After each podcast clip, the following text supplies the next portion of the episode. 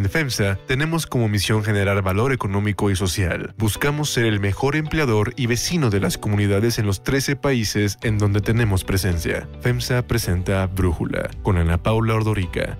Un podcast de Red Digital APO. Hoy es jueves 22 de abril del 2021 y estos son los temas del día.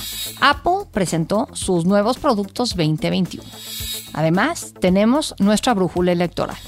Pero antes vamos con el tema de profundidad. Desde que López Obrador asumió la presidencia, las tensiones con el sector privado son frecuentes. Vemos episodios de amor, como la fotografía que publicó el fin de semana pasado con Carlos Slim en su rancho en Palenque, y de odio, como los constantes señalamientos de que en el periodo neoliberal el gobierno estaba al servicio de los empresarios. Hemos visto proyectos cancelados, el nulo apoyo a las empresas frente a la contingencia sanitaria por la COVID-19, la propuesta de eliminar el outsourcing, el aumento unilateral del salario mínimo y la entrega a las Fuerzas Armadas de proyectos que tradicionalmente haría el gobierno con la iniciativa privada, como el tren Maya, los puertos y aeropuertos. Después de que los empresarios fueran ignorados por el gobierno en su petición de ayuda para enfrentar la pandemia y para mantener los empleos, el presidente del Consejo Coordinador Empresarial, Carlos Salazar, puso sobre la mesa un acuerdo nacional para salir adelante. Si esto no funciona y llegamos a los 10% de disminución del PIB y a más de un millón de desempleados, el único responsable es el que cerró la puerta. Pero López Obrador mantuvo su postura y así respondió en mayo del 2020. Si hay una quiebra de una empresa, pues que sea el empresario el que asuma la responsabilidad. El estudio sobre la demografía de los negocios 2020 publicado por el INEGI en diciembre del año pasado reveló que en México esta falta de ayuda generó un millón de micro, pequeñas y medianas empresas que quebraran. La OCDE, la Organización para la Cooperación y el Desarrollo Económico, reveló que México ocupa el lugar 33 de 52 países en aplicar medidas fiscales que ayuden a mitigar la crisis por la COVID-19. En septiembre del año pasado, después del segundo informe de gobierno, Gustavo de Hoyos, entonces dirigente de la Coparmex, resaltó que a pesar del discurso del presidente, la administración federal es mala y carece de resultados. Tenemos el peor gobierno en el peor momento. Al terminar su gestión, De Hoyos destacó la nula generación de empleo, el deterioro económico, promesas incumplidas y un sexenio perdido. En su análisis señala que los primeros tres años del actual gobierno se vislumbran como los peores en cuanto a resultados económicos en los últimos 86 años. Ante la falta de una oposición destacada y fuerte al presidente López Obrador, muchos han volteado a ver al sector empresarial como la respuesta para poner un alto a los desplantes del presidente, pero aquí hay posturas divididas. Unos creen que los empresarios deben de ser más activos políticamente. En un artículo de opinión publicado ayer en Reforma por Claudio X González, quien ha sido bastante activo en la política desde el sector empresarial, desde antes de que López Obrador llegara a la presidencia, Claudio afirma que los representantes del sector privado han sido omisos ante la destrucción y las amenazas constantes, pues han guardado silencio ante la regresión de décadas en lo económico, lo político y lo social. Destaca que a través de la inversión que hacen los empresarios nacionales y extranjeros es que se generan nueve de cada diez empleos en el país. Ante este poder, propone defender la democracia, la división de poderes, a las instituciones, la libertad de expresión y de asociación, la constitución, las leyes y los órganos de justicia, la educación y la salud de calidad para todos, a la libre empresa, así como los recursos para mantener a las instituciones y a los programas sociales. La vía para hacerlo son, según el empresario, las elecciones que ya están en puerta el próximo 6 de junio y después la presidencial en el 2024. Claudio X González y Gustavo de Hoyos están a favor del activismo empresarial. Ambos forman parte de una organización, Sí por México, que busca el voto anti-AMLO. Pero apenas ayer, otro empresario, Antonio del Valle, señaló en Twitter que no hay que distraerse con el ruido que genera la contienda electoral y mucho menos confundir el papel fundamental de los empresarios, que es crear empleos, generar oportunidades y mejorar la calidad de vida de la sociedad. La iniciativa privada no es oposición, si acaso contrapeso, pero sobre todo coadyuvante para lograr el bien común. Esto escribió en Twitter. Otro empresario que ha tomado una postura muy clara de protagonismo político es Ricardo Salinas Pliego, dueño de Grupo Salinas, quien forma parte del Consejo Asesor Empresarial del presidente Andrés Manuel López Obrador. El empresario ha sido de posturas enérgicas que lo han llevado a debatir con usuarios de redes sociales. Lo hemos visto con posturas claras en su rechazo a los confinamientos por la pandemia, hasta en temas electorales en los que ha pugnado para que el INE desaparezca. Tanto activismo ha despertado rumores de que quiere buscar un puesto de elección popular, algo que él niega. En lugar de hablar de, de, que yo tengo aspiraciones presidenciales, mejor vamos a hablar de lo que a mí sí me interesa. Lo que a mí me interesa es crear liderazgos jóvenes. El análisis.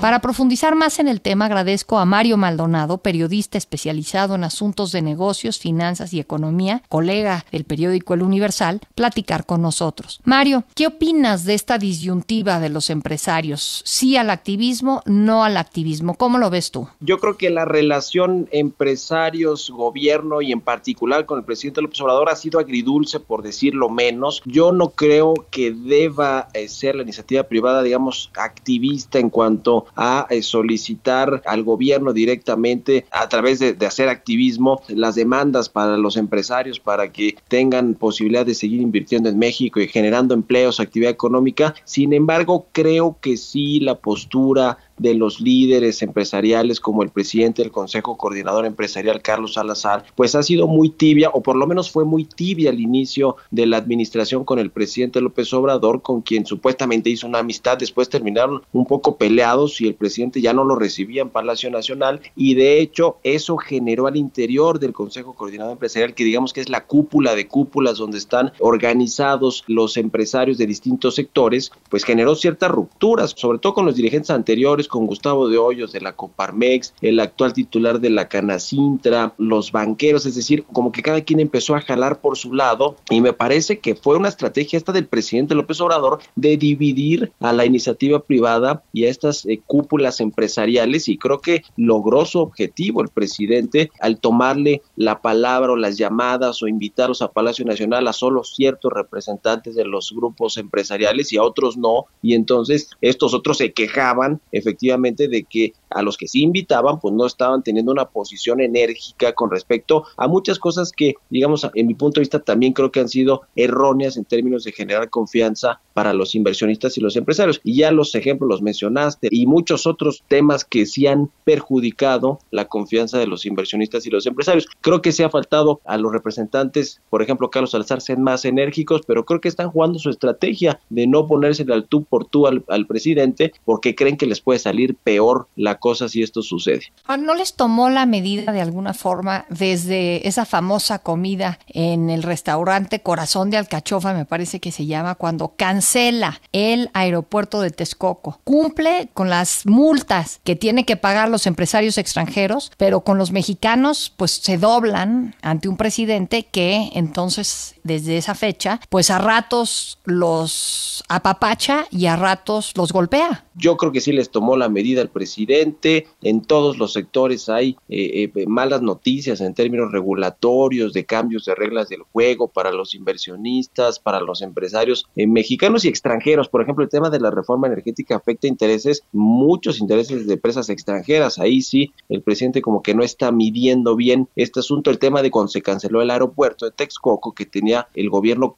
colocados bonos en los mercados internacionales, ahí sí les pagó en tiempo y forma no se metió, digamos, con este tema. Yo creo que el presidente está jugando con fuego en cuanto a la certidumbre de México en términos de ser un país amigable a la inversión privada, tanto nacional como extranjera, y está jugando con fuego con tratados internacionales, ni más ni menos que el más importante que es el TEMEC, que con esta contrarreforma energética y con algunas otras decisiones, e incluso me parece que este cambio a la ley federal del trabajo en materia de outsourcing podría también lesionar la relación, pero sobre todo pues ponerla en un punto no solo de malentendidos de relación bilateral diplomática, sino de violar los acuerdos que se firmaron en el TEMEC. Yo creo que el presidente está jugando con fuego en ese sentido y creo que puede generar más daño a la recuperación económica de México que el que está calculando, si es que tiene calculado el presidente, el efecto negativo que va a tener para la recuperación económica todas estas reformas de último momento que está sacando antes de que concluya el periodo legislativo y que se renueve la Cámara de Diputados este próximo 6 de junio. Ahora, Mario, tú decías, y creo que con mucha razón, el presidente cree que los empresarios, todos son pues gente que tiene mucho dinero en los bolsillos y que han abusado de la situación eh, de México y se han beneficiado haciéndole daño al país y a los ciudadanos, a los empleados, por ejemplo. Pero pues ahí no todos los empresarios son grandes, ¿no?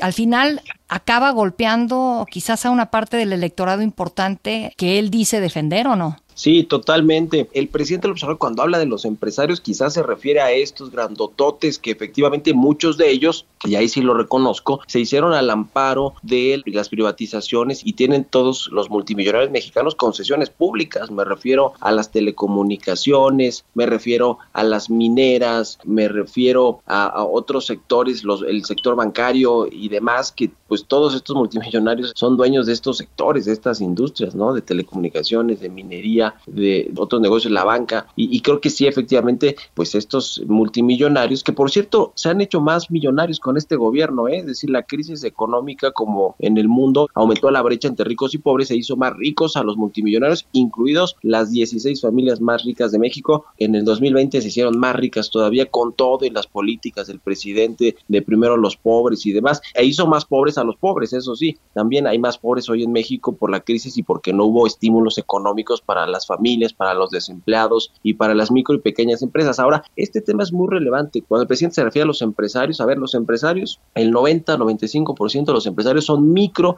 pequeños y medianos empresarios y el 1% de los multimillonarios del país son solo el 1% de todos. Ciertamente sí tienen una riqueza que representa quizá por ahí del 30-40% de toda la riqueza que generan los empresarios. Es decir, hay una pésima distribución de la riqueza y del ingreso en México y ese es un problema no solo de México, sino de los países emergentes. En México sí es muy clara esta mala distribución del ingreso, pero es un tema estructural y que arrastramos de hace mucho tiempo. Pero sí, ciertamente, el presidente no se da cuenta, creo yo, de que las políticas erráticas en materia económica, que son muchas y que han sido muchas, y ya las mencionaste tú en la introducción, están afectando pues a los micro, pequeños y medianos empresarios que son el grueso de todos los empresarios de México. Y decías este dato del INEGI de que cerraron un millón de unidades económicas el año pasado por la crisis, precisamente fueron las micro y pequeñas empresas que no tenían liquidez ni ahorros ni generan muchas utilidades para poder sobrevivir una crisis sin ayuda fiscal, financiera, económica del gobierno, o que ni siquiera tienen acceso a financiamientos de la banca comercial. Es decir, esos son los que están pagando los platos rotos de que el gobierno se peleó con los grandes empresarios, los que dice que son los traficantes influencias y los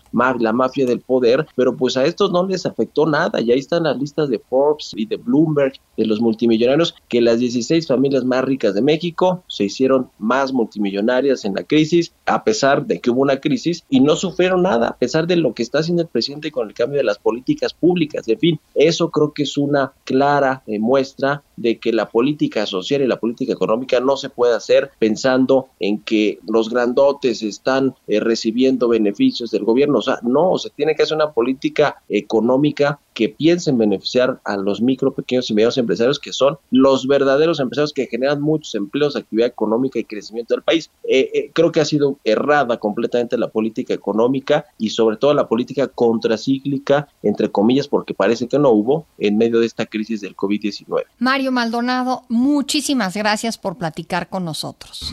Unifin es un orgulloso impulsor del talento y los empresarios hechos en México. Brindamos asesoría y soluciones financieras para llevar a tu empresa al siguiente nivel. Unifin, poder para tu negocio. Brújula electoral. Un nuevo escándalo envuelve a candidatos de Morena. Esta vez se trata de David Monreal, quien quiere ser gobernador de Zacatecas y el martes fue captado en un video tocando a Rocío Moreno, la candidata del mismo partido a la alcaldía de Juchipila, cuando participaban en un mitin. La primera en reaccionar fue Rocío Moreno, quien negó que el tocamiento fuera una falta de respeto y al contrario, aseguró que el video se está utilizando para atacar a Morena. No voy a permitir que me utilice, no voy a permitir que nuevamente al movimiento. El licenciado David Monreal es una persona respetuosa y nunca me ha faltado. Después, en entrevista con Ciro Gómez Leiva en Grupo Fórmula, David Monreal así se defendió. Sacan de contexto, no hay, en todo caso pudiera haber habido algún roce involuntario, pero no es tal cosa, no, no, no, no, ni lo sucedió, ni hay nada. El presidente López Obrador fue cuestionado al respecto, pero él dijo que no había visto el video y dijo que no podía hablar del tema por la veda electoral. Ayer fue detenido y después liberado el diputado federal de Morena, Benjamín Saúl Huerta, acusado de abuso sexual contra un menor. El legislador con licencia y actual candidato para reelegirse aseguró que las acusaciones de abuso sexual en su contra son producto de un intento de extorsión y chantaje. Se me acusó falsamente de haber cometido abuso en contra de un menor de edad. Esto derivó en una detención arbitraria. Se le dejó después en libertad porque tiene fuero. El Tribunal Electoral prevé devolver al INE el caso de la candidatura del morenista Raúl Morón y ordenarle que no lo sancione con la cancelación de su registro como candidato al gobierno de Michoacán por no haber entregado el informe de gastos de precampaña. Según el proyecto elaborado por la magistrada Mónica Soto, que será sometido a votación del Pleno, también se ordena al organismo público local electoral de Michoacán revisar si Morón cumple con los requisitos de elegibilidad como candidato a la gubernatura. El proyecto critica que el INE trató de manera desigual al candidato y al partido al sancionar la omisión de entregar informes de gastos e ingresos de precampaña.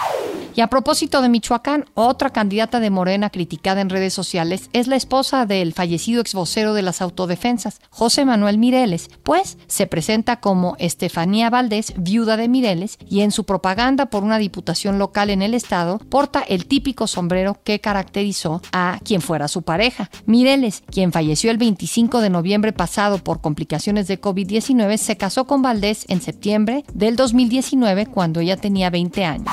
En Cozumel, Pedro Joaquín Del Bois, candidato de la alianza PRI-PAN-PRD, que busca la reelección en ese municipio e hijo del exsecretario de Energía Pedro Joaquín Codwell, así se refirió a los simpatizantes de Morena. Los verdaderos priistas, no los prietos que están allá en Morena. ¡Traidores! ¡Cínicos! ¡Hipócritas y mezquinos!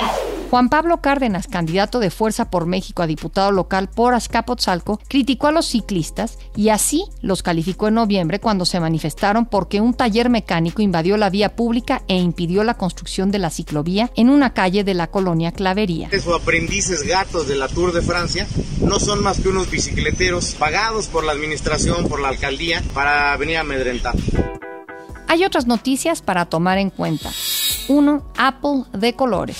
Apple acaparó la atención del mundo de la tecnología con su evento virtual de primavera en el que presentó sus nuevos productos de este 2021. Destacaron desde la esperada iPad Pro y los AirTags hasta el novedoso nuevo diseño de iMac para escritorio, un nuevo color para iPhone 12 y la Apple TV 4K. Para Brújula, el periodista especializado en temas tecnológicos Fernando Santillanes nos da detalles de todos estos productos. Los AirTags, dispositivos que se pueden usar como un llavero o colocarse en mochilas o algún otro objeto para localizarlos. ¿Recuerdan esos llaveros a los cuales les chiflabas para saber dónde quedaban tus llaves? Bueno, esta es la versión de Apple mucho más avanzada, pues al colocarlos en cualquier objeto con la aplicación búsqueda podrás ver su ubicación precisa en la pantalla de tu teléfono y por supuesto emitir un sonido para localizarlas. Pero no solamente esto, el evento de primavera fue muy colorido. Presentaron un nuevo color púrpura para el iPhone 12, algo así como un morado jacaranda, la verdad, muy atractivo. Y nuevas iMacs, nuevas computadoras de escritorio en distintos colores y con nuevas tecnologías que acapararon la atención de todos los que siguieron la presentación, pues en una clara remembranza de las iMacs G3 de 1998 que seguramente muchos de ustedes recuerdan. También un nuevo Apple TV fue presentado con un nuevo chip y un nuevo control. Así que si eres fan de este sistema de streaming de video de Apple, ya hay una nueva generación que además mediante el iPhone podrás calibrar la calidad de la imagen para que tengas el mejor color y la mejor imagen gracias a la cámara del iPhone que mediante un código especial calibrará automáticamente el Apple TV con tu televisión. También una nueva iPad Pro con muchísima tecnología y con una pantalla mini LED para la mejor calidad de imagen. Apple también anunció un cambio en su popular aplicación de podcasts que a partir de ahora ofrece será la opción de suscribirse con un pago previo a programas favoritos con el fin de ahorrarse los anuncios y acceder a contenidos especiales. Los suscriptores podrán escuchar también los nuevos capítulos en primicia antes de su estreno para el público en general. El precio de cada suscripción para el usuario dependerá de lo que fijen los creadores de los podcasts. Y en cuanto al iPad Pro, con esta tableta se podrá trabajar con mayor facilidad programas de edición de video, imágenes, audio, además de que tendrá capacidad para elaborar proyectos de realidad aumentada y una mejor experiencia de gaming que sea compatible con los controles de Xbox o PlayStation 5. Yo soy Ana Paula Ordorica. Brújula lo produce Batseba Feitelson. En la redacción, Elizabeth Rangel. En la coordinación, Christopher Chimal. Y en la edición, Omar Lozano. Yo los espero mañana con la información más importante del día. En FEMSA tenemos como misión generar valor económico y social. Buscamos ser el mejor empleador y vecino de las comunidades en los 13 países en donde tenemos presencia. FEMSA presentó Brújula con Ana Paula Ordorica. Un podcast de Red Digital APO.